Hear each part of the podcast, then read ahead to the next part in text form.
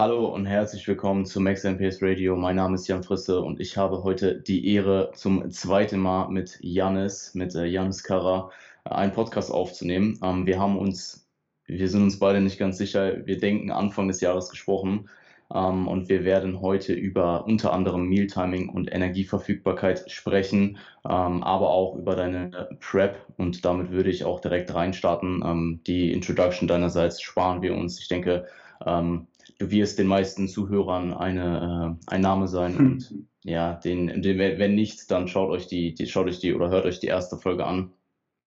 Ähm, erstmal herzlich willkommen, Janis. Danke für die Einladung. Auf jeden Fall immer eine Freude. Und wir starten dann auch einfach direkt rein mit deinem Contest Prep Update. Ähm, mich würde interessieren, äh, wie deine Prep aktuell läuft, welche Wettkämpfe sind angepeilt und kannst du uns einen Überblick deiner aktuellen Stats geben? Yes, ähm, also zum einen habe ich jetzt für diese Prep das erste Mal einen Coach, richtig, also so richtigen mhm. Coach. Ähm, Patrick Teutsch coacht mich und ähm, die Prep läuft eigentlich sehr gut, so gut wie äh, jetzt noch keine Prep, aber ähm, wie gesagt, ich bin jetzt halt schon relativ lean, ich muss nicht mehr so weit runter, aber ich habe immer noch so rund äh, zehnhalb Wochen to go. Ähm, von dem her kann sich auch noch ändern. Also du kennst es vielleicht selber, die letzten paar Wochen kommt häufig dann ja, so der Hammer, äh, wo mhm. es dann einfach nimmt. Aber ich hoffe, dass es mal nicht der Fall ist. Ich habe immer noch die Hoffnung, dass ich diesmal gut, echt gut überstehe, weil auch bis jetzt lief es eigentlich wirklich so gut wie, wie noch nie. Du hattest generell eine relativ harte Prep in 2017, oder? Ja, das war ähm, so, dass ich da mich selber vorbereitet habe und ich bin da auch noch mal deutlich leaner eingestartet, die Prep. Ähm, relativ spontan begonnen damals. Ähm, war da schon lean, indem ich einfach eine Diät gemacht habe, ähm, ohne jetzt irgendwie eine Prep anzupeilen. Habe dann gemerkt, so, hey, die Form ist so gut, ich muss nicht mehr weiter runter und dann könnte ich gerade teilnehmen. Habe ich danach gemacht. Ähm, habe da auch nicht so viele Wochen gepreppt, nur so 10 bis 12 Wochen. Ähm, Ding war, dass ich da halt viel zu hart rein bin. Also hätte noch ein paar Kilo runtergehen müsst äh, von, vom Ausgangspunkt her. Aber ich habe halt so eine Diät gemacht, das hätte ich irgendwie noch 15% KFA, also vom Defizit her. Und dementsprechend auch, mhm. ja, und auch halt keine, ja, viele Fehler gemacht, sage ich mal so. Ja. Also war es einfach die, die Ausgangslage, die relativ lean war und trotzdem aber zu wenig Zeit, um mm, weniger nicht, aggressiv daten zu müssen. Nee, die Zeit hat eigentlich gereicht. Okay. Ähm, ich habe es einfach ähm, halt durch das selber Vorbereiten habe ich gedacht, so scheiße, diese Woche nicht abgenommen habe, dann das Defizit, das ich nicht verloren habe in der Woche, einfach nächste Woche draufgehauen mhm. und noch gesenkt. Und das hat dann dazu geführt, dass ich dann zum Teil halt wirklich gegen Schluss noch so ein Tausender Defizit hatte, mit irgendwie 15.000 Schritten oder so. Und das, dass ich halt ähm, keine wirkliche Maintenance- oder Abbauphase zuvor hatte, sondern eigentlich mehr oder weniger nach so drei Wochen, vier Wochen Light Break quasi aus einer längeren Diät schon wieder gekommen bin, war nach, die, war der Reserve nicht so vorhanden und dementsprechend äh, war ich dann eigentlich zu früh ready. Ähm, hab's aber dann, war dann so im Eimer, dass ich dann auch zweimal einen ziemlichen Ausrutscher hatte mit, mit Binges und Shit und ähm, auch die Trainingsleistung war dann auch ziemlich bescheiden. Übertraining sowieso, habe auch keinen Deload gemacht, auch einen Fehler, habe das Volumen viel zu hoch gehalten, das Volumen sogar noch erhöht. Alles solche, ja, sage ich mal, rückblickend unnötigen Fehler, wodurch ich eigentlich, mhm. wäre ich dort easy reingegangen, bin ich überzeugt, dass die Form noch, noch mal deutlich besser gewesen wäre, sowohl muskeltechnisch ähm, als auch formtechnisch, weil eben, wie gesagt, ich vor drei Wochen zuvor eigentlich aus dem Wettkampf. Es war dann wirklich so, ich habe es noch knapp die Ziellinie geschafft überhaupt. ähm, habe dann auch wirklich einen Kumpel zu mir nach Hause holen müssen, der mich da ein bisschen kontrolliert. Also es solche Auswüchse angenommen dann und äh, ja. Crazy. Ja. Ja, das der, Kaloriendefizit bricht jedem irgendwann. Also ja. der, der Punkt kommt. Wenn du zu, ähm, zu lange in der ja. bist, nimmt sich einfach irgendwann. Ja. Mhm. Hast du also quasi diese drei bis vier Wochen Pause zwischendurch, wenn man jetzt die Diät vorher quasi zur Prep dazu zählt, war es ja dann doch eine relativ lange Prep, oder? Ja, dann war es extrem lange, weil ich habe extrem tiefes Defizit gehabt, um dort runterzukommen. Ähm, habe da keine Monate lang, also keine Ahnung, letzte sechs Monate oder so, die gemacht schon vorher. Also im Endeffekt eben, wie gesagt, ich hatte einfach keine Reserven mehr und bin dann auch noch so mit einer, ähm, ja, halt völlig falschen Strategie da rangegangen. Habe ich mhm. dann einfach komplett verheizt. Habe es aber trotzdem noch geschafft, was halbwegs Gutes über die Bühne zu kriegen. Aber eben schlussendlich eigentlich eher, ähm, ja, war halt schade, dass ich eigentlich die gute Ausgangstage nicht noch zu meinem Vorteil genutzt habe. Aber diesmal machen wir es besser. Was macht ihr diesmal besser? Ähm, verschiedene Dinge. Also zum Beispiel nur schon, dass ich einen objektiven Blick habe von mhm. Coach Patrick. Ähm, ich hätte jetzt schon mehrfach, glaube Minimum eins bis eher zwei, dreimal schon Kalorien gesenkt, wenn ich mich selber gepreppt hätte. Er hat aber gemeint, nee, wir warten noch ab, ähm, weil bei mir ist immer so relativ krasses mit dem Wasserspeichern. Also auch beim ersten Diet Break ging das Gewicht ähm, so weiter nach unten. Weiter unten meine ich nicht so 0,1, sondern so 0,8 Kilogramm, trotz Maintenance. Also, und danach jeweils nach ähm, so einem Diet Break geht das Gewicht meistens fast gar nicht runter oder sogar letztes Mal sogar noch hoch. Also bei mir ist es schon mhm. relativ krass mit dem, mit dem Wasser auch. Und ähm, ja, das sind alles so Dinge, hätte ich ihn jetzt nicht gehabt, der entschieden hätte, nicht runterzugehen, noch zu warten hätte ich halt da schon mehrfach gesenkt und wäre wahrscheinlich aber jetzt auf Kalorien, die mir jetzt nicht unbedingt einen Benefit verschaffen, weder für die, das Halten der Lean Body Mass noch für das Wohlbefinden etc. Also ich denke, das ist schon so wichtig, dass du nur senkst, wenn es wirklich auch wirklich nötig ist und ja, wenn du dich halt selber vorbereitest, denkst du halt, ah, scheiße, wenn ich jetzt nicht hinkomme, denkst du lieber mal ein bisschen früher, wenn du dich selber vorbereitest und das einfach den objektiven Blick nicht mehr. Also das ist so das, was wir größtenteils anders machen auch. Ähm, ja, das ist der größte Unterschied bis jetzt. Ja. Hattest du vorher Beratung? Also, oder hast du es komplett? Also hast du jemanden gehabt, der objektiv von außen drauf schaut zumindest und dich berät, jetzt mal unabhängig vom Coaching? Ähm, bei was jetzt? Bei, deiner, bei deinen vorherigen Preps, nein. Ähm, ah, bei der ersten Prep hatte ich schon jemanden, der mir drüber geschaut hat. Paulo war das. Ähm, das Ding war, ich dort halt ziemlich wenig Erfahrung, es war noch vier Jahre Training rund. Mhm. Nach vier Jahren war das ja. Und dort habe ich einfach alle Fehler gemacht, die man machen kann. Und also wirklich alles. Ich kann mir wirklich fast nichts vorstellen, was ich dort nicht falsch gemacht habe. Ähm, das zum einen, ja, und zum anderen ähm, war es halt auch dort so, dass, ich, dass er quasi mir das Posing komplett beigebracht hat. Das hat er quasi wirklich komplett gemacht. Ähm, von null auf. Ich sage nicht, dass das Posing damals schon perfekt war oder so, aber es war halt relativ gut. Vielleicht, vor allem, dass ich ähm, vorhin halt gar nichts konnte. Ähm, und ja, schon mal die Form wieder angeschaut und so, aber ich habe da eigentlich auch selber mehr Entscheidungen getroffen und die Macros etc. alles angepasst und ihm einfach quasi ähm, ja, am Rat gefragt, ob das jetzt halbwegs sinnvoll ist, was ich mache. Ähm, Stimmt. Dass wir halt auch nicht sofort zusammengearbeitet haben, nicht so wenig die Erfahrung haben, war halt dann der Outcome. Ähm, hat halt gereicht für den Sieg bei den Junioren, klar. Ähm, aber ich würde sagen, das ist schon nicht vergleichbar mit 2017 und selbst 2017 wird nochmal ein großer Sprung jetzt zu. Ähm, mhm zu diesem Jahr, würde ich mal behaupten. Und beim zweiten Mal war Misha, hat ein bisschen drüber geschaut, aber halt auch nicht in Person, der war dann irgendwie einmal in der Schweiz dort.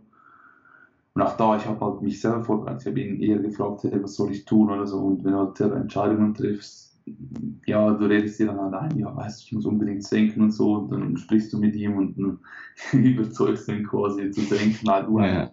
der Überzeugung bist, es muss gesenkt werden, weißt du, was brauche ich mit mhm. ihn und so, und dann wenn du nicht jemanden hast, der wirklich dann einfach hart bleibt und quasi dir wirklich die Sachen vorgibt, sondern einfach nur dich irgendwie dann kommt es irgendwie nicht so gut an das Gefühl. Also jetzt würde ich sagen, mit der Erfahrung, die ich jetzt sammle, könnte ich mich selber vielleicht besser vorbereiten. Ähm, will wahrscheinlich sogar vielleicht beim nächsten Mal reichen, wenn ich jemanden habe, der einfach drüber schaut, immer wieder mal.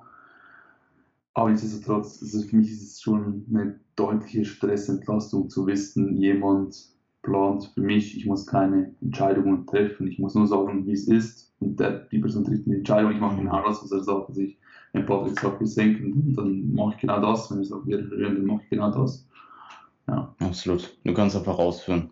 Absolut. Ähm, ich, ich, ich bin mir auch sicher, dass dieses Mal ähm, in diesem kontrollierteren Setting mit jemandem, der wirklich von außen plant, auch nochmal ja. äh, das Gesamtpaket deutlich besser wird. Ja. Ähm, mich, mich würde interessieren, wie, ich glaube, ich hatte dich im Frühjahr gefragt, ob du Coaching zu, in Zukunft anpeilst und du warst dir da noch nicht ganz sicher.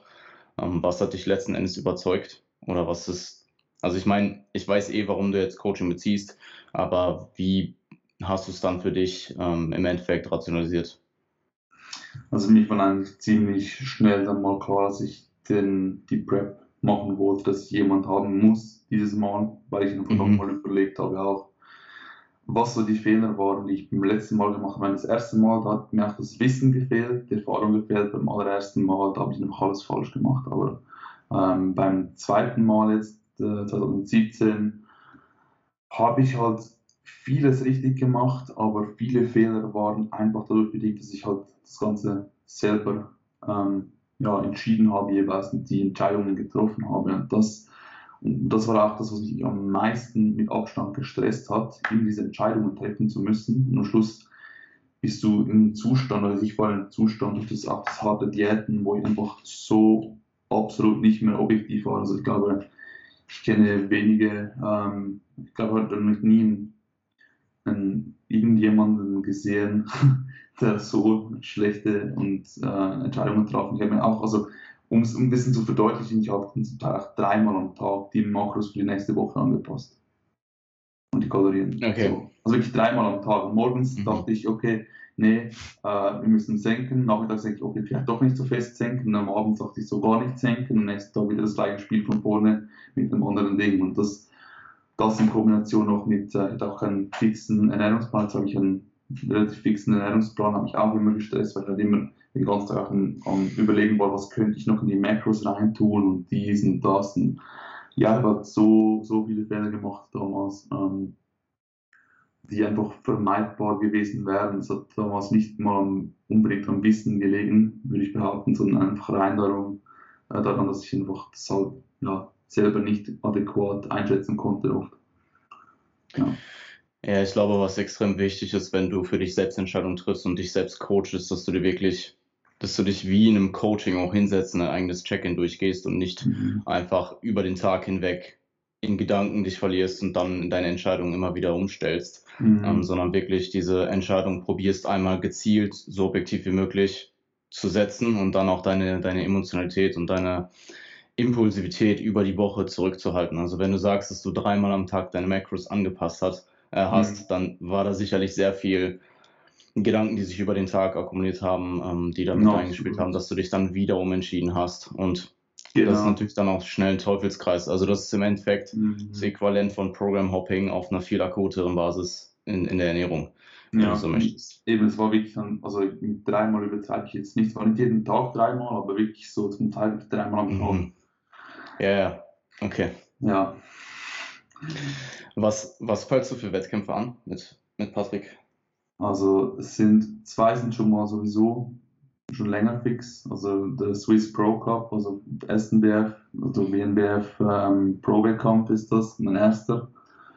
Der mhm. ist am ähm, 30. Oktober und der zweite Wettkampf dann die WNBF WM in Las Vegas am 20. November. Noch, ähm, das sind zwei Hauptwettkämpfe. Ich habe jetzt noch lang überlegt, ich wollte eigentlich sowieso noch mehr Wettkämpfe machen, aber es ist halt dieses Jahr sau mühsam, weil zum Beispiel WNBF UK wäre noch in Amerika gewesen, ist aber am gleichen Tag wie, die, äh, wie das Swiss Pro Club. Ähm, Muscle Mayhem wäre noch eine Idee gewesen, ist auch am gleichen Tag. Ähm, und dann äh, habe ich mich mal umgeschaut und überlegt, dass ich wahrscheinlich einen MPC-Wettkampf noch mitnehme ähm, in der Classic Physik. Habe jetzt da mal ähm, den 1. Oktober, 1. 2. Oktober angepeilt, in der UK die Arnold äh, Amateur in der Classic Physik zu machen. Ähm, dort werde ich noch nicht ähm, in, in Form sein. aber relativ neu daran. Ich sage mal so rund ein Kilogramm vielleicht drüber. Aber ich denke, das passt sehr gut für die ähm, Classic Physik dahingehend, dass ich momentan am meisten Fett noch an der Beinrückseite habe, an der Glut. Ähm, also jetzt auch nicht mehr viel, aber halt im Vergleich zum Rest. Und du zeigst halt so, dass du halt eigentlich nicht deine Glutes zeigen sowieso. Also mhm. die Stelle, die als letztes wirklich dann auch reinkommt bei den meisten, die wird dann eh nicht gezeigt und ja, NPC äh, bin ich eh nicht so überzeugt, dass die meisten ultra ripped sein werden und ja, einfach, einfach auch als Probewettkampf, so, um das Laden ein bisschen auszutesten etc. und einfach nochmal ein bisschen Erfahrung zu sammeln, auch mal zu sehen, wie es ist, neben Leuten zu stehen, die wahrscheinlich halt enhanced sind.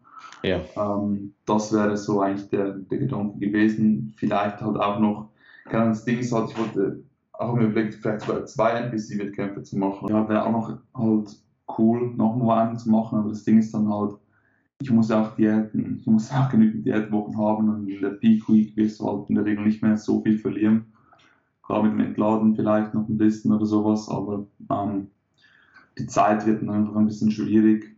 Plus halt eben, ach, es ist halt auch Stress, wenn du halt noch rumleisten musst und so. Also, mhm. ja. Wäre es keine Möglichkeit, einfach aus der Diät rauszustarten und zu refeeden? Wäre eine Möglichkeit. Das können wir dann, ich denke, das würden wir noch, noch schauen. Also wenn es der erste NPC-Wettkampf dort gut ging, gäbe es noch zwischen dem und dem Swiss Pro Cup noch andere ähm, Wettkämpfe, ich teilnehmen könnte. Und ja, dem können wir dann auch schauen. Also wenn die Form dann auch schon so gut ist, dass wir näher an dem sind, was wir eigentlich als ähm, Endform angepeilt haben, wäre auch okay. Dann könnte man auch nochmal einen Wettkampf vielleicht mehr mitnehmen und dann einfach quasi kurzen Refeed vorher machen, um dort nicht komplett ungeladen auf der Bühne aufzutauchen. Ja. Und bei der WNBF wollte ich halt auch noch, also habe ich auch überlegt noch, äh, überlegt, noch mehrere Wettkämpfe zu machen, aber dieses Jahr, also vom Schedule her, wie gesagt, also die, die Muscle Mayhem wäre eine Möglichkeit gewesen, aber es genau am gleichen Tag und nicht machen. Ähm, wäre dumm. Plus, plus halt auch in den Staaten, ne? Ich weiß nicht ja, genau, wie weit, genau. von den, wie weit ist sie denn von der WM entfernt? Drei Wochen, zwei, drei, drei Wochen sind es drei Wochen. Okay. Das würde dann bedeuten, du würdest drei Wochen vor der WM schon hinführen. Oder ja, dann wahrscheinlich noch mit einer Woche mehr Vorlauf. Ja, also ja, ja das ist auch noch so ein Ding. Ja. Und eben, ja. wenn ich schon in der Schweiz teilnehmen kann, möchte ich auch in der Schweiz teilnehmen. Da können auch Leute ja, zuschauen kommen, die ich auch kenne, hoffentlich, wenn das gerade mit den Zuschauern. Mhm. Ähm, und ich weiß auch, dass die SNBF immer sehr, also die, der letzte Wettkampf, da war auch, das war gut organisiert, was auch wirklich ein ja. Schedule, wenn war, wenn ähm, welche Klasse kommt, etc. Das war wirklich cool. Und ja, also noch ein anderer Wettkampf, der noch irgendwie drin gelegen wäre, rein vom Timing her, ähm, wäre aber in Kanada gewesen, zwei Wochen vor dem Swiss Pro Cup. Und nach Kanada fliegen, dann wieder zurückfliegen, hat irgendwie keine Lust. Absolut. Ja. Ich würde vorschlagen, dass wir deine Prep jetzt erstmal abhaken. Es sei denn, du willst noch irgendwas, irgendwas beifügen, was vielleicht noch aktuell ist oder ja. was vielleicht noch erwähnenswert ist. Ja, vielleicht einfach noch kurz ein paar Wegpunkte, Datenpunkte. Also Absolut, ja gerne. Mit 99 im Wochenschnitt. Mhm. Ähm, und angepeilt sind jetzt so entladen. Beim Wie groß bist du? 1,80. Okay. Also ja, je nachdem, also wenn ich irgendwie Kniebeuge gemacht habe, vielleicht nur noch 1,79, 78. oh, ja. äh, oh. Genau, ja, jedenfalls das, das, Ent, ähm, das entladene Gewicht sollte rund 86,5 sein, plus minus.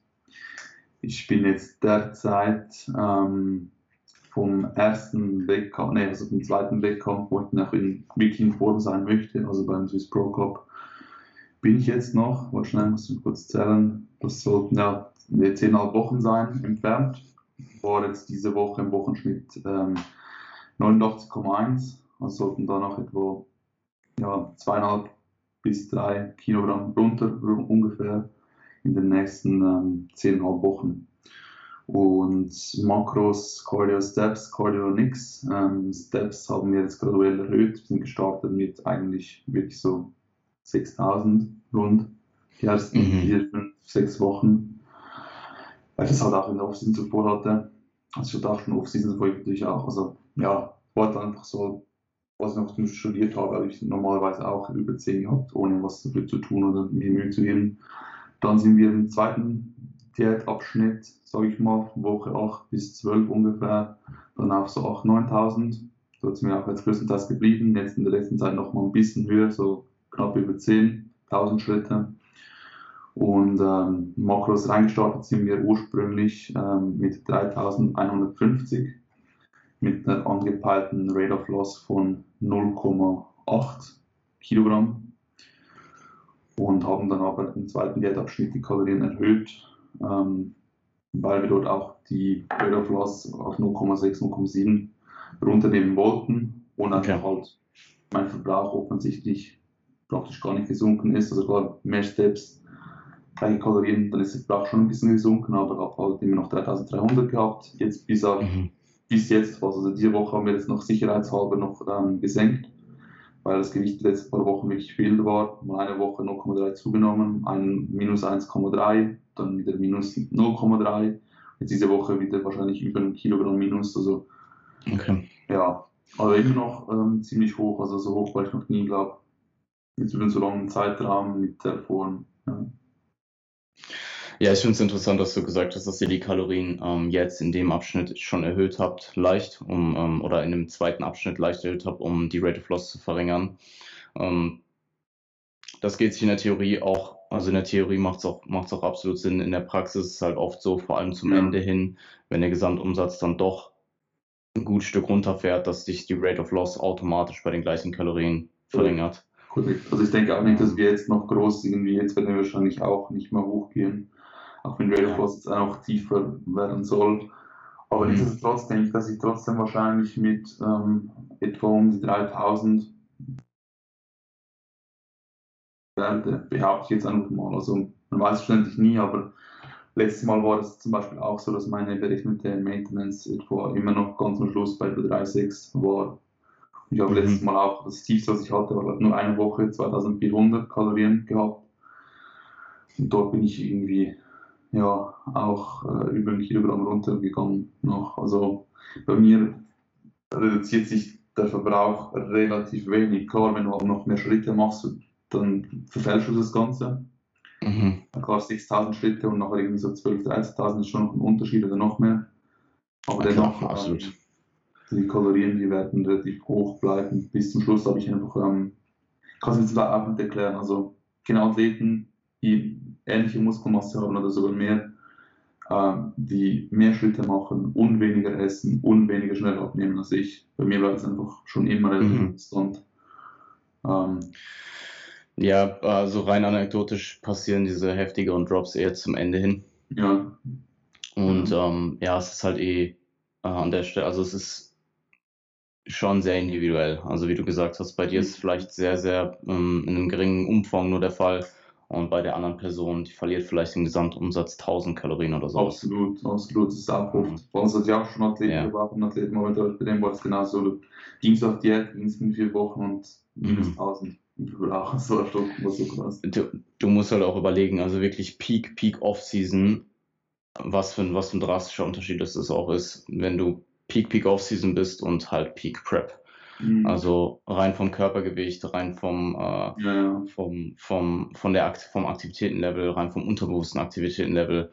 Und ähm, ja, es kann schon, kann schon sehr, sehr viel ausmachen. Oder eben, wie in deinem Fall jetzt auch nicht so viel, aber das ist halt an der Stelle dann auch wieder äh, höchst interindividuell. Ja, und ich kann es mir, also, also ganz ehrlich sagen, ich kann es mir zu auch nicht erklären, wieso ich immer noch so viel verbrauche. Also, mhm scheint da wirklich am, am, am Spektrum, es sagen wir, jetzt, die meisten verlieren so rund 10 bis 30 Prozent äh, Maintenance, sage ich mal, vom Ausgangspunkt. Und ich bin halt wirklich schon ziemlich stark am äh, 10 Prozent, ähm, ja, an der 10 Prozent Range würde ich sagen. Also ich hatte wirklich ein bisschen Glück gehabt, aber ob es so viel bringt, ich bin nicht sicher, ehrlich gesagt, Defizit ist Defizit. Also bin halt, äh, ja. Was ist was hast du für eine, für eine Zahl genannt? 10 bis? 10 bis 30. Okay. Also so, okay, ja. eine Studie, die hat irgendwie, glaube 8 bis 28 Prozent. Ich sollte mal 10 bis 30. Das ist auch so, mhm. genau, wenn jemand 3500 hatte, da ist 600 oder sowas, und 30 Prozent davon abziehst, dann landet er nach bei 2, 4. Und dann muss halt auf 1,9 ja. runtergehen für ein halbes Kilo. Also das passiert oft.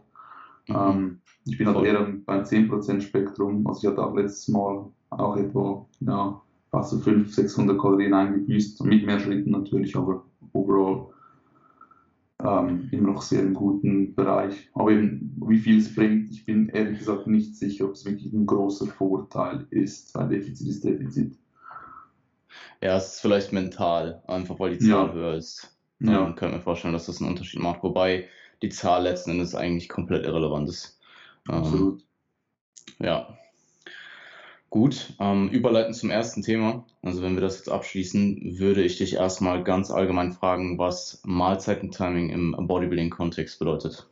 Ja, also es war ja eh so, dass früher, also wir noch gar keine, ähm, noch schon ansatzweise Evidence-Based Practice im Bodybuilding hatten, wo alles noch Pro Science war, es irgendwie alle zwei Stunden, sonst gehst du Katabol, so in dem Stil. Mhm. Also das habe ich auch, also ganz am Anfang meiner Trainingskarriere habe ich halt auch noch nicht die Quellen gehabt und damals gab es auch noch nicht so viele Wissensquellen wie diesen Podcast zum Beispiel. Also so ein Podcast wie, wie hier, das gab es früher einfach wenig und überhaupt nicht ja, in der Art. Mhm. Also Voll. Keine Ahnung, vielleicht so ein Live-McDonald hätte ich irgendwie noch finden können damals, aber habe ich halt nie niemand gekannt, der mich irgendwie darauf hingewiesen hat. das, das war ja absolute Nische.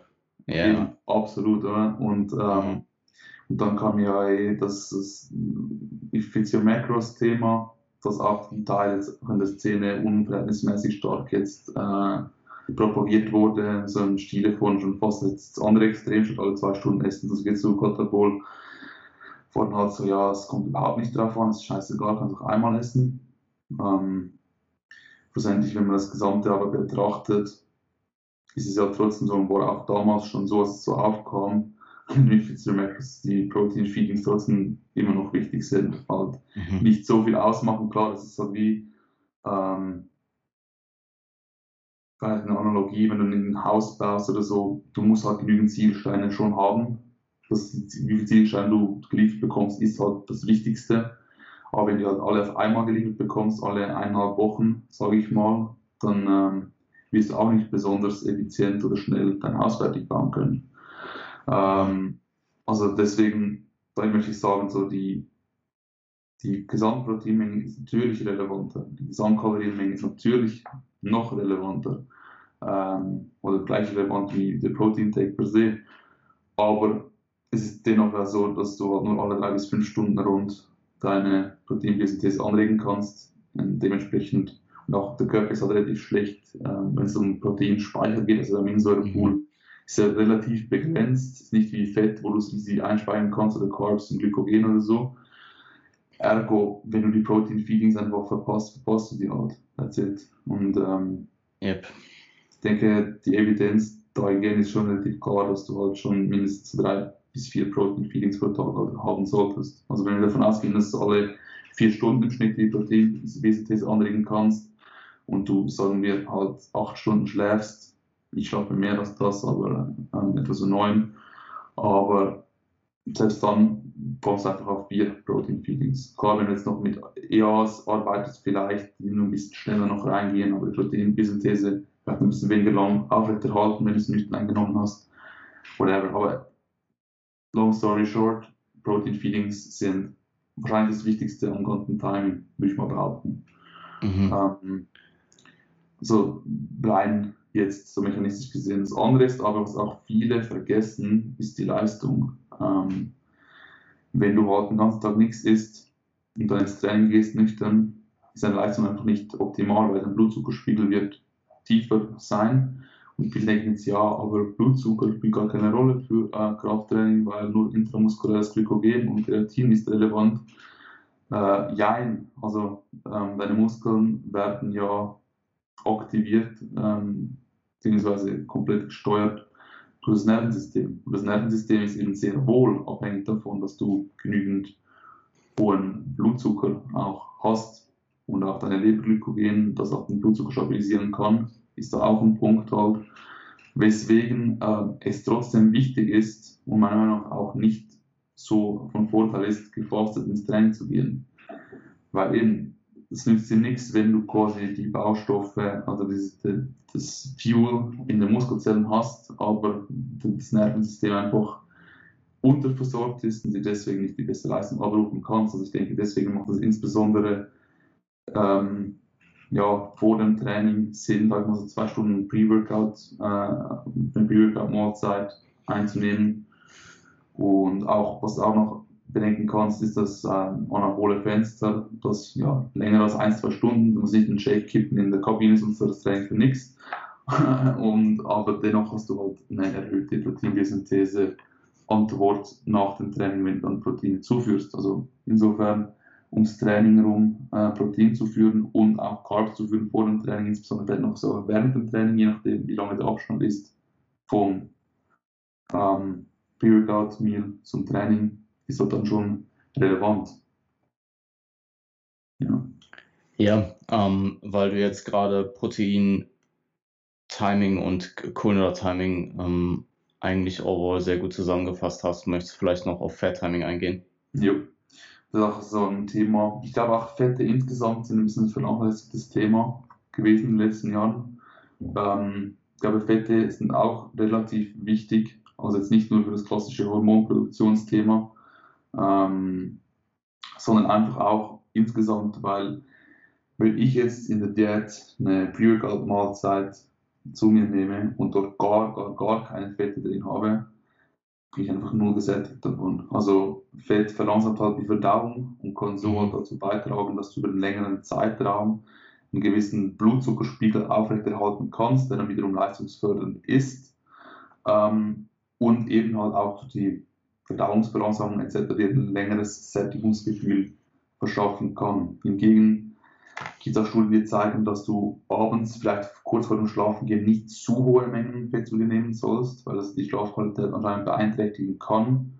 Ähm, ja, insofern würde ich sagen, dass du einfach deine Fette auch nicht unbedingt ums Training rum ähm, zu dir nimmst, auch wieder die Verdauung verlangsamt. Du willst nach dem Training jetzt nicht unbedingt ähm, langsam die Proteine, also die Aminosäuren quasi dann verfügbar haben oder auch die Carbs, wie sie relativ schnell verfügbar haben.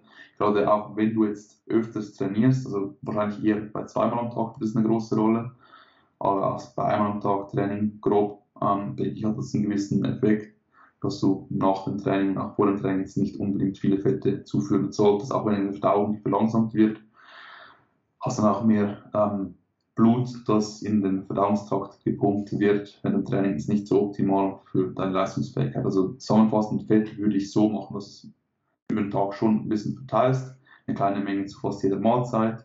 Ähm, mit ähm, ja, der Ausnahme ums Training würde ich das relativ tief halten und vor dem Schlafengehen würde ich auch nicht zu hohe Mengen an Fett zuführen, aber das ist auch wieder ein bisschen Personal Preference, wahrscheinlich ein bisschen individuell. Würdest du sagen, dass du tendenziell in der Prep jetzt Pre-Workout mehr Fett in dein, ähm, in dein Pre-Workout-Meal implementierst? Ähm, inzwischen habe ich jetzt wieder äh, vorhin ein Pre-Workout-Meal gehabt, wo ich wirklich praktisch kein Fett drin hatte. Also ja, die 2 Gramm. Das Problem mhm. war dann aber halt, wenn ich es nicht perfekt getimed gekriegt habe, habe mhm. ich dann trotzdem während des Trainings Schwindel gekriegt und Konzentration ist dann abgefallen. Und jetzt, wenn ich nur schon so 10 Gramm rund Fett, 10, 15 Gramm waren das, glaube ich, jetzt Fett noch mit reingenommen habe, war die Leistung schon deutlich ähm, ja, besser, würde ich sagen, über das ganze Training. Konstanter. Also ich Absolut. kann aus Erfahrung da einfach sagen, dass du tendenziell langsamer und auch nicht so drastisch ähm, hypoglykämisch wirst. Jo. Und es dann halt einfach nicht so, nicht so stark empfindest in dem Moment. Also ja. was du vorhin gesagt hast bezüglich des Blutzuckers, dass man ähm, jetzt mal unabhängig von den ganzen mechanistischen Gründen, du fühlst dich auch einfach nicht gut, wenn dein Blutzucker gering ist. Cool. Ähm, und ich glaube, das hat dann wiederum auch einfach eine mentale Auswirkung. Deswegen bin ich persönlich auch ein Riesenfan von Intra-Workout. Ähm, tatsächlich auch in der Off-Season, weil es dich zum Schluss des Workouts einfach nochmal auffängt. Ja. Und ähm, habe ich jetzt auch implementiert, ja. Ich, ja, ähm, ich muss sagen, ich finde Fett Pre-Workout in der Offseason ist für mich eigentlich ziemlich irrelevant, weil du ja. durch den höheren Kalorienintake halt, also du hast einfach deutlich mehr Magen-Darm-Inhalt kontinuierlich, du hast einfach eine kontinuierliche um, Ausschüttung an Nährstoffen und da ist Fett Pre-Workout dann bei mir relativ irrelevant. Um, in der Prep, wie du schon gesagt hast, gerade in Bezug auf das Timing kann es aber durchaus Sinn machen oder auch in der längeren Diät. Mhm. Ähm, wenn du insgesamt, wenn der Intake weniger ist, du hast weniger Magen-Darm, ähm, Inhalt kontinuierlich. Deine Verdauung ist vielleicht ein bisschen effizienter und du willst da einfach dieses Fenster, wo du Energie bereitgestellt bekommst, durch diese Pre-Workout-Mahlzeit ein bisschen ausweiten. Absolut, absolut. Ich denke, das ist eben so ein vernachlässigter Punkt. Und ich, bei mir ist es auch noch so beim Fett. Bei mir hat es einfach einen ziemlich starken Sättigungseffekt. Wenn ich eine Mahlzeit ohne Fett mhm. konsumiere, egal wie viel Protein ich da reinballere, ich, also ich bin nach einer Stunde wieder hungrig inzwischen. Also oft ja. schon nicht, aber es ist auch so ein Trick für Leute, die nicht ähm, essen mögen, genügend in der Off-Season, dann macht ein paar Meals, in denen ihr einfach fast keine Fette drin habt, weil ihr werdet dann schnell wieder hungrig sein, weil eure Verdauung einfach viel schneller abläuft. Ähm, das ist ein guter Punkt, ja. ja. Das ist so, dass ich einfach gemerkt habe, bei mir in der Diät merke ich es enorm, wenn ich nur schon ein bisschen, also nur schon diese 10, 12 Gramm, die ich jetzt da drin habe im Pre-Workout. Vorher habe ich gedacht, so, okay, schau, vor dem Training, ähm, Fett für andere Verdauung lieber nicht. Ähm, plus im Training Hunger ist eh scheißegal. Ja, weil dort ist, mhm. also habe ich eh weniger Hunger oder wenn ich Hunger ja. habe im Training, ist mir das wirklich komplett egal. Ähm, aber jetzt so ist einfach die Leistung besser, wenn ich einfach ein bisschen Fett drin habe. Eben ist halt wieder so eine Sache, wenn du halt, wenn ich das Fett jetzt wahrscheinlich verdoppeln oder verdreifachen würde in der Pre-Workout-Mahlzeit, ja. Es wieder einen, vielleicht einen eher negativen Effekt auf die Leistungsfähigkeit. Aber ein bisschen, auf jeden Fall. Ähm, ja. Was ich auch noch ganz anders mache in dieser Diät, auch ein großer Punkt, den habe ich ganz komplett vergessen, vielleicht zum letzten Wettkampf-Diät, ist, dass ich über den Tag verteilt halt mehr esse. Ich habe es früher wirklich halt so ein bisschen fast zum EF-Style gemacht, dass ich noch die Protein-Feedings reinbekommen habe über den Tag und über den Tag halt wirklich Kalorien auf absolutes Minimum gelassen habe dann am Abend einfach alles reingeballert habe, um dann satt zu, satt zu sein. Ähm, das Ding ist, zum einen führt es halt zu solchen ungünstigen Ernährungsgewohnheiten, die auch wirklich danach mhm. ein bisschen geschüttetes Essverhalten ähm, Form annehmen können, ähm, weil also, den ganzen Tag ist einfach so hungrig am Abend und es ist dann fast schwieriger, jetzt nicht die Kalorien zu überschießen und wenn du dann nicht ultra viel Volumen ballerst und einfach ultra viel ähm, Dinge konsumierst, die ultra sättigend sind, wenn du dann nicht satt bist nach der Abendmahlzeit und du hast den ganzen Tag dafür gehungert und diese riesen Abendmahlzeit zu haben, dann ist es einfach mental schwierig, finde ich. Ähm, und auch die eben Leistungsfähigkeit. Und was auch noch ein Punkt ist, es gab ähm, ein relativ neues Paper, beschäftige mich auch jetzt seit meiner Masterarbeit, meiner Paper, das ich publiziert habe, auch zunehmend mit REDS, also mit dem Relative Energy Deficiency Syndrome. Das ist für mich ein sehr interessantes Thema. Gab auch eine neue Studie, die ähm, 2021 rausgekommen ist, ein Review ähm, zu ähm, quasi Management des äh, Relative Energy Deficiency Syndromes. Äh, Relative Energy Deficiency Syndrome ist etwas, das passiert, wenn du äh, über eine Zeit eine zu geringe Energieverfügbarkeit hast. Ähm, sprich, wenn du über eine gewisse Zeit zu wenig Energie zuführst, dann geschehen im Körper Prozesse, die zum Überleben vielleicht dienlich sind, aber weder für dein Wohlbefinden noch für deine Appearance noch für deine langfristige Gesundheit von Vorteil sind. Zum Beispiel wird deine Proteinbiosynthese ähm, ähm, gehemmt, deine Hormonwerte, ähm, Sexualhormone verschlechtern sich, du nimmst eben so, bekommst vielleicht gestörtes Essverhalten wegen dem zu wenig Essen, ähm, Knochenabbau, Frauen ein großes Thema, ähm, alles solche Folgen, die man einfach nicht haben möchte. Und interessanterweise gab es auch eine Studie, die in diesem Review erwähnt wurde, ähm, die auch verglichen hat die 24 Stunden Energieverfügbarkeit versus Intraday.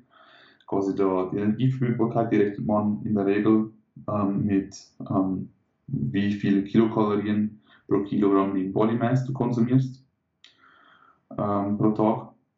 Und so der Threshold bei Frauen, ab dem es quasi auftritt, dieses Relative Energy Deficiency Syndrome, ist rund 30 Kilokalorien pro Kilogramm in Body Mass. Bei Männern gibt es wenig Daten dazu, ist es wahrscheinlich tiefer, wahrscheinlich rund bei 425 Kilokalorien pro ähm, Kilogramm Lean Body Mass pro Tag. Nun haben sie quasi das so gemacht, dass beide Gruppen die gleiche Energieverfügbarkeit hatten pro 24 Stunden, also die 24 oder was auch immer waren halt, keine Ahnung, ich weiß nicht mehr, was die genaue Zahl war, also haben wir jetzt einfach mal 28 Kalorien pro Kilogramm Lean Body Mass und haben dann geschaut, wie die verschiedenen Gruppen reagieren. Beim einen haben sie die Mahlzeit über den Tag verteilt und bei anderen hingegen äh, nicht, sondern einfach in ein, zwei Mahlzeiten. Und sie haben herausgefunden, dass selbst trotz der 24 Stunden Energieverfügbarkeit, die gleich war in beiden Gruppen, hat die Gruppe, die sie über den Tag verteilt hat, deutlich weniger ähm, solchen Relative Energy Deficiency Syndrome Erscheinungen gehabt. Mhm. Sprich, die Intraday äh, Energieverfügbarkeit ist mindestens oder auch sehr wichtig, ähm, wie auch die 24 Stunden Energieverfügbarkeit. Auch bei Frauen hast du oftmals ja eben der Punkt, dass beim Rest deinen, deinen Menstruationszyklus verlierst, dass du eine komplette Amenorrhoe, wo du gar keine Tage mehr bekommst, oder mhm. sehr unregelmäßig mit Zwischenblutungen und dies, das. Und sie haben dann einfach geschaut, auch bei welchen Frauen die Periode dann schneller wieder kommt, wenn du sie erhöhst. Und du kannst halt zum einen die Kalorien erhöhen über den ganzen Tag verteilt oder einfach insgesamt über die Tagesbilanz.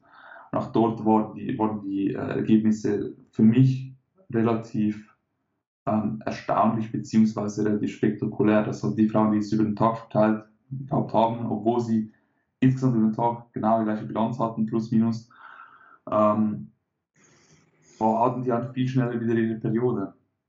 Was einfach darauf hinweist, dass es wahrscheinlich nicht so von Vorteil ist, ähm, die Kalorien einfach irgendwie für den Abend aufzusparen, weil die Diätanpassungen, ja. sorry, äh, äh, fertig, die, die, die so passieren, die, ähm, die führen dazu, dass du weniger verbrauchst. Und eben all diese Faktoren wie schlechte Proteinbesynthese, wegen Testosteron etc. ist auch nicht optimal für den Muskelerhalt.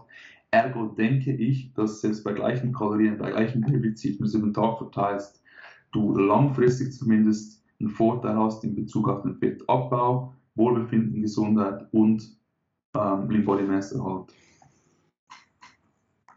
Ähm, stimme ich dir auf jeden Fall zu. Also es ist auch einfach das, was sich dann in der Praxis ähm, rausstellt und was sich ja. bewährt. Ähm, also ich finde es äh, interessant, dass dazu jetzt auch ähm, mehr und mehr Research rauskommt. Mhm. Äh, dieses ganze zum Abend hin aufsparen und ich sag mal mehr oder weniger Fast- oder Proteinfasten, wenn du so möchtest, ähm, mhm. ähm, war ja eine Zeit lang durchaus auch relativ ähm, weit verbreitet. Aber gerade, also zum einen, du, wie du schon gesagt hast, du hast halt den Performance-Aspekt, der wird halt komplett vernachlässigt. Ja. Und der spielt gerade, je leaner du wirst und je weiter du in der Prep fortschreitest, halt eine mhm. immer größere Rolle. Und zum anderen, ähm, wenn du eben jetzt die Energieverfügbarkeit auf, keine Ahnung, zwölf oder sechs Stunden runterbrichst und die dann anscheinend auch eine, eine größere Relevanz hat, auch was gesundheitliche Marker angeht, dann ja, es ist, denke ich, durchaus nachhaltiger, wenn man probiert, die Kalorien auf den Tag aufzuteilen. Vielleicht schon in Richtung Training biased, aber mhm. ähm, nicht dieses klassische, hey, ich trinke dreimal Whey am Tag und, oder was heißt klassische, aber du weißt, was ich meine, dieses dreimal, dreimal Whey, dreimal Whey, da, da habe ich ein bisschen Obst, da habe ich ein bisschen Gemüse und dann haue ich mir am äh, Abend meine gesamten Restkalorien rein, ähm, weil wie du gesagt hast, es wird irgendwann, früher oder später wird der Punkt kommen in der Prep, wo du eh nicht mehr gesättigt bist. Und wenn cool. du den ganzen Tag darauf hinarbeitest, quasi, dich über den Tag, den Tag rumbringst, um abends mhm. diese große Mahlzeit zu essen. Mhm. Und du wirst aber dann auch einfach von dieser Mahlzeit nicht befriedigt, weil sich dieser ganze Hunger und Appetit ja auch nochmal über den Tag mehr akkumuliert. Ja. Dann ähm, machst du es dir auch einfach unnötig schwer. Genau. noch mechanistisch, für Leute, die jetzt denken, hä, wieso hat das jetzt damit zu tun, ähm, wie oft du am Tag quasi ist ähm, Bezug auf zum Beispiel Testosteron, also Sexualhormone, also Östrogen mit eingenommen. Mhm. Der Grund ist, wenn du ähm, diese GNRH-Neuronen, die wir hier im Hirn haben, im Hypothalamus, die an die Hypophyse ein Signal senden, um LH auszuschütten. LH gibt wiederum den Hoden ein Signal, Testosteron zu produzieren. Also eigentlich ist es ein Regelkreis. Ähm, und diese GNRH-Neuronen, die feuern mit einem gewissen Rhythmus. Die feuern ähm, boah, was war das jetzt? Alle eineinhalb, zwei, drei Stunden, irgend sowas, bin ich mir sicher. Aber so in dem ähm, Zeitraum feuern die. Plus auch die Amplitude, also wie viel generell dann auch während diesen Pulsen ausgeschüttet wird, spielt auch mal eine Rolle. Eine größere Rolle für NH sogar, also für FSH, also für die ähm, Fortpflanzung ist die Regelmäßigkeit der Generalpulse wichtiger, also für die Fruchtbarkeit, die über FSH ähm, gesteuert wird, größtenteils. Und für die Testosteronproduktion per se LH wichtiger und die Amplitude auch ähm, relevant. Ne, umgekehrt, sorry. Die Amplitude ist relevanter für FSH und die, die Fruchtbarkeit. Und die, die Regelmäßigkeit der Pulse ist wichtiger für LH. So, sorry. Ähm, jedenfalls, wenn du halt immer wieder mal hypoglykämisch wirst, sprich der Blutzucker zu tief ist, mhm. dann wird diese Ausschüttung gehemmt vom GNRH. Und wenn du halt zu wenige dieser GNRH-Pulse hast am Tag und auch vielleicht zu wenig starke GNRH-Ausschüttungen hast, produzierst du weniger Testosteron. Das ist zum Beispiel so einer der, der, der Mechanismen, wie das zum Beispiel jetzt äh, funktioniert. Weil für mich ist immer auch relevant, den Mechanismus ein bisschen zu kennen, weil wenn du keinen kausalen Mechanismus findest, stellt sich auch die Frage, ist es eine Korrelation oder ist es wirklich kausal? Aber da ist zum Beispiel das der Mechanismus. Und ähm, ja, schlussendlich ist es halt fast schon langweilig, halt die drei, vier Mahlzeiten oder fünf von mir aus, die man zu sich nimmt, sind halt doch noch immer noch das Beste. Also all diese EF, whatever Sachen sind halt für den Muskelaufbau, Muskelerhalt und Performance einfach nicht optimal. Muss halt immer ein bisschen balancen. Bei ein paar Leute in gewissen DF-Phasen ist es einfacher, ein bisschen so EF-Style zu ernähren, also Kalorien aufzusparen und am Abend mehr zu essen, weil einfach die Adherence mhm. dann besser ist, also quasi mhm. wie lange du dich dran halten kannst. Aber ich denke, wenn es rein um den Performance-Aspekt geht und die, die Adherence ähm, kein Thema ist, und die Adherence kann auch schlechter sein, eben wie schon gesagt, wenn du es über den Tag aufsparst, aber kann auch immer noch besser sein, dann ist es über den Tag besser. Ja. Ja, ich glaube auch, dass es ein Spektrum ist. Also wenn du jetzt deine vier Mahlzeiten hast, müssen ja nicht per se alle vier Mahlzeiten exakt gleich groß sein, sondern vielleicht Absolut. dein Pre-Workout, dein Post-Workout etwas ja.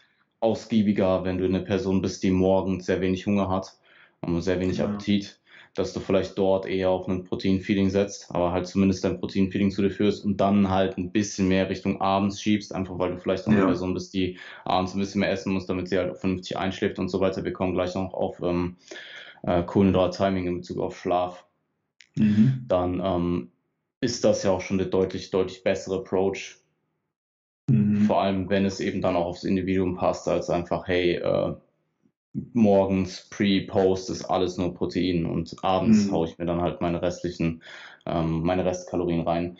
Ähm, Im Endeffekt, was du damit ja halt machst, ist, dass du das relative Defizit über diesen akuten Zeitraum extrem erhöhst ja. und im Abend, am Abend in diesem, ähm, in dem Restzeitraum halt einfach im Überschuss bist.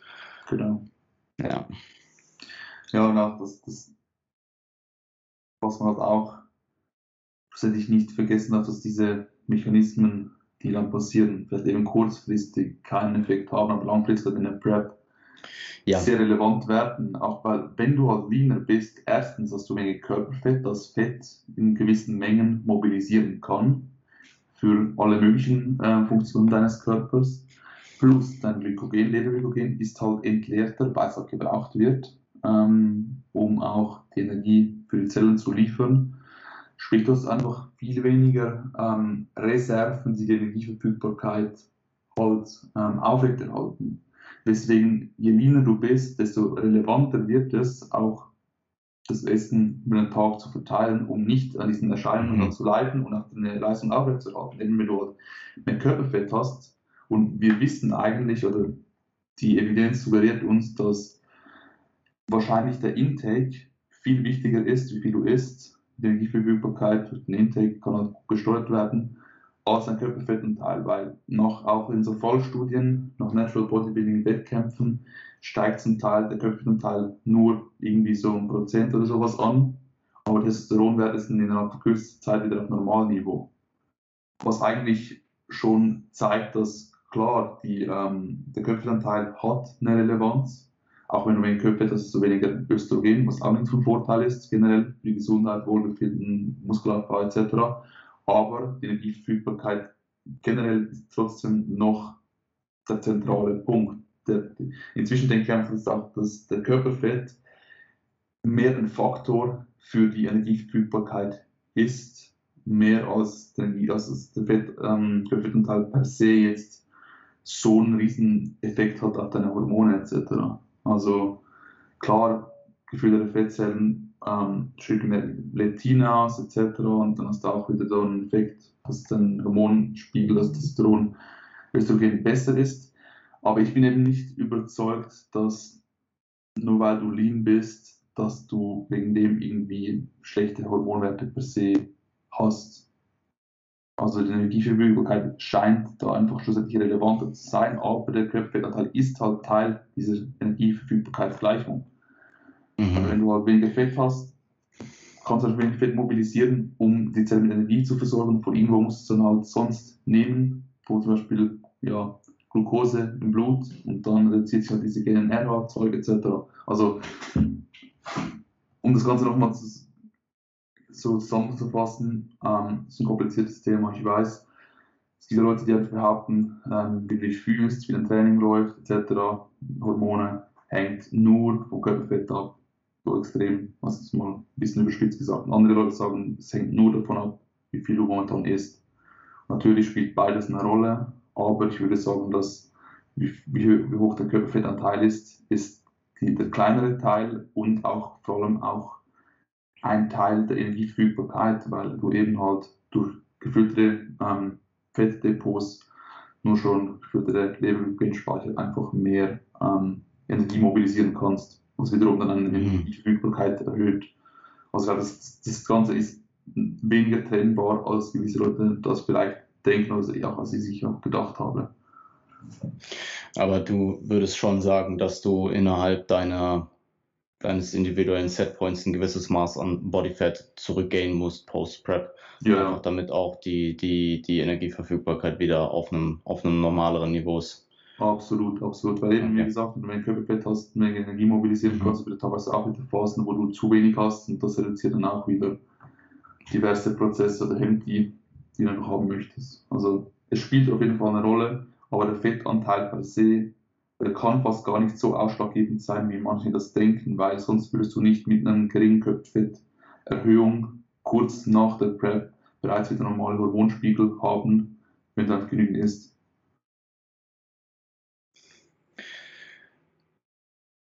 Ähm, ich überlege gerade, ähm, wenn du jetzt quasi in einem, in einem, in einem Peak Conditioning-Zustand einfach nur reversen würdest oder meinetwegen einen minimalen Überschuss fahren würdest, würde das dann deiner Ansicht nach schon ausreichen, um auch deine, deine hormonelle Lage wieder zu reversen? Ja, aber langsamer halt. Okay. Weil eben, ähm, wenn du so einen schönen über den Tag verteilst, etc., kann es trotzdem sein, nur schon über Nacht, dass du vielleicht dann durch den Gegenköpfeanteil zu einem gewissen Tageszeitpunkt wieder die Verfügbarkeit ein bisschen zu stark gedroppt ist, äh, droppt und deswegen halt dieser ähm, Hormonprozess etc. wieder auch wieder gehemmt wird. Und was auch nicht vergessen darfst, was im Gegensatz zu Testosteron eigentlich ziemlich ähm, stark mit dem Körperanteil korreliert ist, dann, dann Östrogen, ähm, Östrogenspiegel. Also bei Männern wird fast das ganze Östrogen eigentlich aus Testosteron ähm, im Fettgewebe produziert. Also du hast Aromatase-Enzym, Enzym, ähm, in, vor allem in Fettzellen größtenteils, auch in anderen Geweben. Aber das Fett ist, stellt halt den größten Anteil dar und deswegen am relevantesten. Sprich, wie viel Östrogen du im Körper hast, hängt ziemlich stark davon ab, wie viel Körperfett du hast. Nicht sehen, wie viel okay. Testosteron du produzierst. Wenn du kein Testosteron produzierst, hast du eh keinen Aus Ausgangsstoff für das Östrogen, okay. Und zu tiefes Östrogen ähm, mag sich für manche, die sich noch nicht damit so stark beschäftigt haben, cool anhören, aber ist halt relativ schlecht, sowohl für deine Gesundheit als auch für dein Wohlbefinden, als auch für den Muskelaufbau. Also Östrogen ist relativ muskelaufbauend und auch wichtig für Dinge wie Blutfettwerte, Psyche etc. Also deswegen, ich sage nicht, dass es komplett egal ist, dass du einen Körperfettanteil hast, aber allein der Köpfetanteil ist wahrscheinlich nicht das primäre Böse, sondern einfach halt nur ein Teil davon oder ein, ein zusätzlicher Faktor. Gut, darauf, darauf wollte ich hinaus. Ja. Vielleicht nochmal ähm, pauschale Werte, ähm, die du mhm. empfehlen kannst, ähm, ohne dass man eben Gefahr oder wie viel Kaloriendefizit sollte man maximal fahren, ohne dass man Gefahr läuft, dass die Energiebereitstellung aus Protein gezogen wird. Ja. Also es sind noch zwei verschiedene Sachen, würde ich da behaupten. Also ähm, zum einen hast du halt die Fat Transfer Rate, das heißt, wie viel Energie aus Fett pro Zeiteinheit bezogen werden kann, weil diese Prozesse laufen nicht mit ähm, unendlicher Geschwindigkeit, nicht mit Lichtgeschwindigkeit ab, sondern biologische Prozesse, die eine gewisse Zeit brauchen. Die laufen sehr schnell ab, aber sind halt deswegen trotzdem in der Geschwindigkeit begrenzt. Und wenn du halt mehr Fett hast, hast du wie mehr Stellen, wo du mit der gleichen Geschwindigkeit halt Fett ähm, zu quasi äh, zur Energiebereitstellung nutzen kannst. Sprich, es sind rund 70 Kalorien pro Kilogramm Körperfett. Gerade so eine Studie war aber relativ ähm, mechanistisch. Also es ist so, ich glaube nicht, dass es genau bei 70 liegt.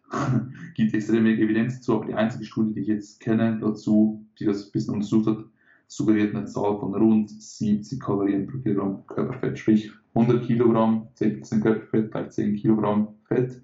10 Kilogramm Fett mal 70 gleich 700. Also wären das rund 700 Kalorien, die du dann mit 10% bei 100 Kilogramm ins Defizit gehen kannst. Wenn du 20% hast, wären das 1400 schon. Mhm. Ähm, das ist aber nur so ein grober Richtwert, ähm, weil ich bin jetzt auch darüber, also ich habe auch keine, bin auch über dieser Zahl, weil bei mir werden das jetzt so, oh, müssen wir ganz grob ausrechnen, ganz grob, bin ich jetzt da knapp auch drüber, über dieser Zahl. Das ist nur so ein Richtwert. Ähm, der zeigt einfach vor allem auch, dass es ziemlich stark vom Körperfett abhängig ist, wie schnell du runtergehen kannst. Eine andere ja. Zahl, die ein bisschen ähm, weniger mechanistisch ist ähm, und mehr studienbasiert, die wirklich auch das Ganze in Menschengruppen äh, angeschaut haben über eine gewisse Zeit und halt diese Prozent Kilogramm Körpergewicht Verlust pro Woche. Und da gibt es Studien, die zeigen, dass du mit gegen 0,5 Prozent Körpergewichtsverlust pro Woche wahrscheinlich ein bisschen mehr Muskelmasse erhalten kannst als mit 1%, aber 1% auch noch ähm, relativ vernünftig ist, dass alles, was über 1% ähm, ist pro Kilogramm pro Woche, das du verlierst, ist in der Regel too much. Und diese Zahlen korrelieren auch relativ gut mit den 70 Kalorien pro Kilogramm Körperfett, zumindest im Normalbereich yeah. bei 15 mit 15 Prozent 100 Kilogramm, 15 Kilogramm, 15 mal 70 gibt, gibt rund 1000 Kalorien, die du ins Defizit kannst. Und eben äh, 100 Kilo haben wir schon gesagt, 1 Prozent werden auch etwa 1000. Also diese Zahlen sind relativ ähm, im gewissen ja. Bereich relativ ja, korrelieren gut. Jetzt aber Energieverfügbarkeit ist ein anderes Thema, ähm, weil Energieverfügbarkeit, du kannst auch ähm, verschiedene, das Ganze auch bei, also das ist halt so, der Körper reduziert, wenn er zu tiefe Energieverfügbarkeit quasi entdeckt, gewisse Stoffwechselprozesse, unter anderem eben auch diese Reproduktionsfunktion etc. Sport dort die Energie ein. Sprich, du kannst eine Maintenance haben ähm, nach einer Diät von, sagen wir, eben minus 30 Prozent, also 3000 statt irgendwie 4000 oder so.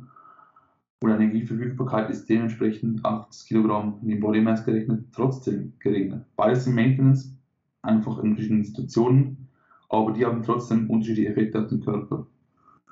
Also das ist nicht nur die Kalorienbilanz mhm. per se ist entscheidend für das RATS, sondern wirklich die absolute Zahl, die du auch zuführst. Weil der Körper kann in einem gewissen Prozess Energie einsparen. Und wenn du dann das genügend balanced, dann hast du halt wiederum ähm, trotz quasi Maintenance eine zu geringe Energieverfügbarkeit. Das kann passieren, das ist schon eher die Ausnahme. Ähm, dort sind die Zahlen bei Frauen ähm, halbwegs erforscht, bei Männern eben fast gar nicht. Bei Frauen sind es 30 Kilokalorien pro Kilogramm Lean Body Mass, bei Männern wahrscheinlich jetzt um die 25 Kilokalorien pro Lean Body Mass, ähm, die man wirklich auf jeden Fall einnehmen muss, wenn man nicht langfristig an diesen Diät ähm, in Form eines Relative Energy Deficiency Syndromes leiden möchte. Also das sind schon noch zwei Zahlen, die ich da ein bisschen auseinanderhalten möchte. Das eine ist einfach mhm. der eine Aspekt Performance, Muskelerhalt und das andere ist einfach auch halt Knochengesundheit, Reproduktion etc. Okay. Du kannst auch als Frau ein 200er Defizit haben, wenn dein Stoffwechsel halt schon so reduziert wurde durch eine Systemaktivität oder die Diät, dass du halt unter dieser Zahl landest von 30 Kilokalorien pro Kilogramm äh, Lean Body Mass kannst auch ein 200er Kaloriendefizit haben, das eigentlich relativ gering ist, also ein 100er, aber es kann trotzdem mal zu tief sein, dann für ja. Reproduktionsfunktion und auch die Knochengesundheit. Ähm, dort ist von einem, 1, von einem Review gesprochen, was 2021 rausgekommen ist, oder? Ja. Bezüglich äh, auf Reds. Ja. Okay, jetzt ähm, schickst du mir bitte, dann kann ich das in, den, in der Beschreibung verlinken. Ja. Mm. Also zusammenfassend, wenn wir uns jetzt, bevor wir gleich vielleicht nochmal auf die weibliche Physiologie zurückkommen, ähm, wenn wir uns das Ganze nur aus dem reinen Prep, Körperkomposition und Performance-Aspekt anschauen, dann kann man eigentlich pauschal sagen, dass irgendwas zwischen 0,5 bis 1 Prozent ähm, Rate of Loss immer ein solider Wert ist und man sich vielleicht eher am unteren Wert hin, äh, orientiert, je leaner man wird und vielleicht ja. eher am oberen Ende, je mehr Körperfett zur Verfügung steht. Wobei ich auch da sagen würde, wenn die Ausgangslage jetzt natürlich sehr, sehr schwer ist, also du hast es jetzt vorhin auch erwähnt, bei 20% Körperfett wären das 1400 Kalorien Defizit, ähm, kann man tendenziell vielleicht auch kurzfristig zumindest über diese 1% Rate of Loss kommen, Absolut. einfach um da effizienter zu arbeiten. Also ähm, ich mache das halt in der Praxis in der Regel auch so, dass wenn jemand relativ schwer ist und der Körperfettanteil vielleicht nach einer langen, langen Offseason ähm, an einem höheren Bereich ist, über 15 Prozent, dass man da tendenziell mit 1,25 oder sogar 1,5 Prozent zumindest für ein paar Wochen einsteigt und dann halt Absolut. die Red zu fahren. Absolut, genau so will ich es auch sehen, ja. So will ich es auch machen. Also am Anfang orientierst du dich so mit eben nur 1 Prozent Mhm. Und, oder 70 Kalorien pro Kilogramm Körperfett und dann im Bereich, ähm, wo du leaner wirst, auf 15 Prozent, will ich dann langsam aber sicher die Rate of Loss senken gegen 0,5 irgendwann. Kommt halt darauf an, wie viel Zeit du hast in der Prep. So da hast du die Zeit, da musst du halt höher reingehen, auch wenn du mehr Muskelverlust hast, ähm, mhm. auch wenn du mehr leidest, ist halt nun mal so. Klar, klar, im Endeffekt, du hast eine Deadline und die musst du erreichen. Also es bringt dir halt nichts, wenn du am Ende mit äh, zwei, drei Kilogramm zu viel auf der Bühne stehst, aber halt dein, äh, ähm, nee, dein Super. Ja, absolut. Mhm. Wenn wir vielleicht nochmal ähm, auf die Energie, Energieverfügbarkeit bei der weiblichen Physiologie zurückkommen, mhm. ähm, magst du da vielleicht nochmal ein bisschen genauer drauf eingehen? Mhm. Ähm, also was können abgesehen von potenziell mehr Muskelverlust andere vielleicht gesund oder was heißt vielleicht, was können abhängig von potenziell mehr Muskelverlust andere gesundheitliche Folgen sein? Mhm. Also, wie ihr schon vielleicht gemerkt habt, ist die Zahl bei Frauen äh, höher pro Kilogramm in Body Mass, bei der solche Erscheinungen auftreten. Also, eben wie gesagt, die Evidenz ist extrem begrenzt, gerade bei Männern. Bei Frauen gibt es wenigstens überhaupt halbwegs, äh, also das, was sie haben, können, können nur mit den Zahlen arbeiten, die wir halt jetzt haben aber bei Frauen gibt es immerhin überhaupt ähm, ein paar Studien und die zeigen halt alle ungefähr so einen Threshold von etwa 30 Kilokalorien pro Kilogramm im Body Mass. Wieso ist das höher als bei Männern? Also wieso passiert bei Frauen ähm, diese Erscheinungen vom RADS ähm, schneller als bei Männern? Also wenn man sich ähm, vergegenwärtigt, was ist denn das Relative Energy Deficiency Syndrome? Also das ist ähm, ein äh, quasi ein Syndrom, das auftritt, wenn du über eine zu lange Zeit eine zu tiefe Energieverfügbarkeit hast. Das ist die Ursache. Die Folgen davon sind relativ weitreichend. Also das kann man jetzt nicht so. Früher wurde das auch unter ähm, Female Athletes Triad ähm, ähm, ähm, ja, war das bekannt. Äh, bis man gemerkt, dass es erstens nicht nur bei Females, sondern auch bei Männern ähm, vorkommt und auch, dass es nicht eine Triad ist sondern dass es noch viele andere Organsysteme betrifft. Aber ursprünglich ging es auch vor allem um den äh, Knochenverlust zum Beispiel, also den Verlust an Knochendichte und Verlust des Menstruationszyklus. Also das waren so die zwei wichtigsten Dinge der Female Athletes Triad. Also das war der dritte war nicht mehr sicher, aber eben wie gesagt, dieses Triad-Modell ist sowieso ähm, ein bisschen outdated, würde ich mal behaupten. Wobei die Amerikaner immer noch das so nennen, aber sie auch natürlich wissen, dass es keine Triade ist, sondern noch mehr Dinge beinhaltet. Wahrscheinlich schaut es nach.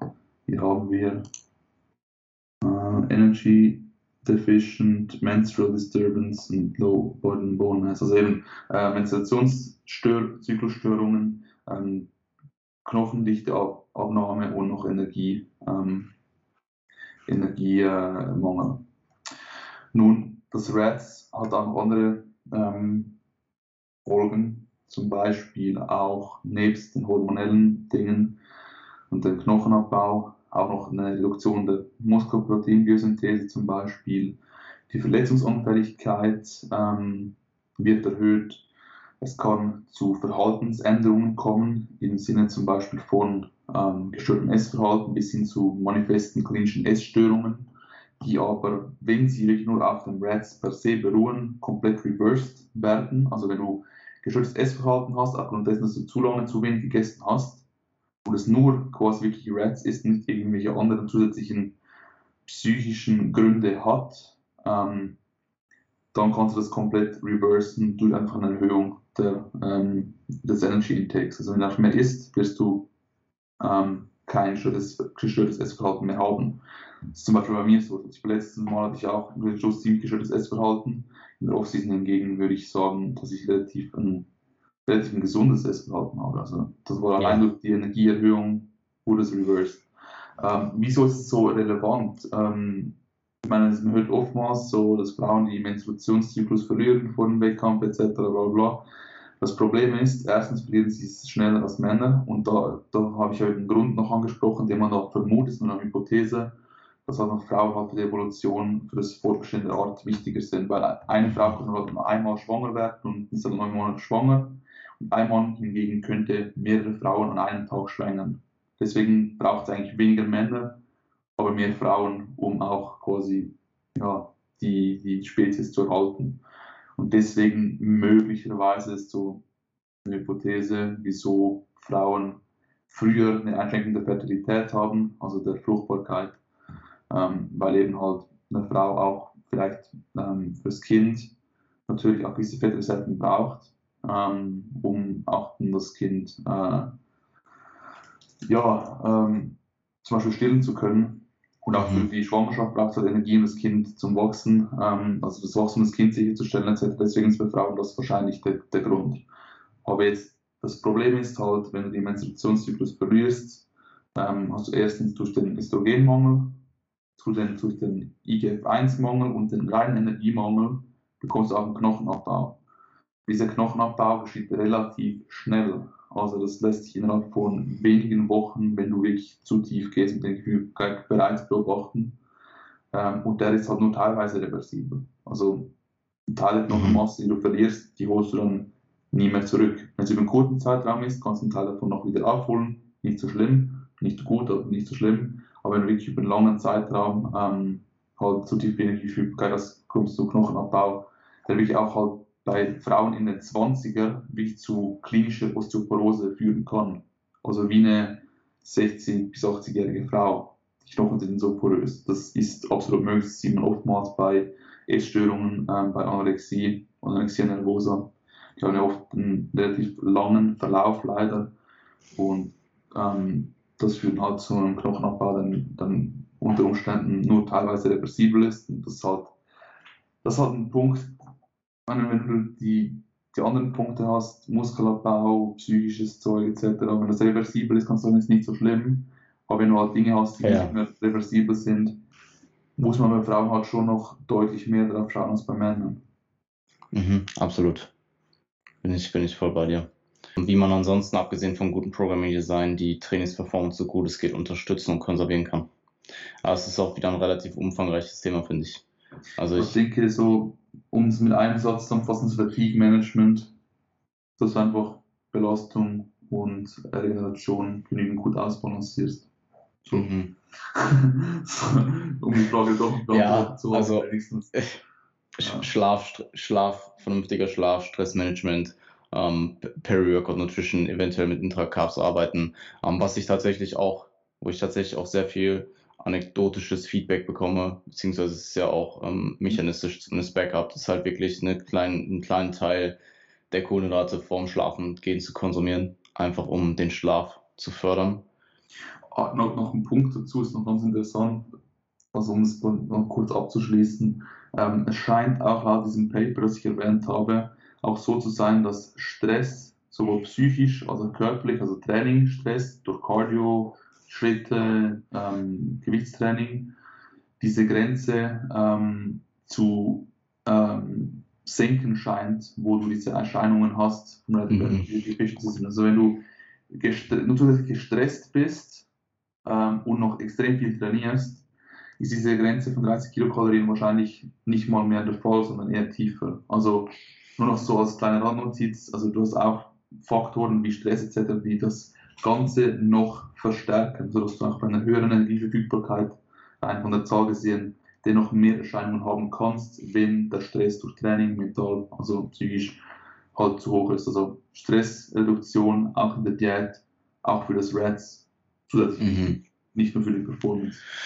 Guter Punkt. Was im Endeffekt einfach nur heißt, dass du vermeidbaren Stress so gut es geht managen sollst. Also ja, ja. Trainingsstress, Cardiostress sind bis zu einem gewissen Maß auch einfach unvermeidbar. Vor allem Trainingsstress, ja. Cardio sei jetzt mal dahingestellt.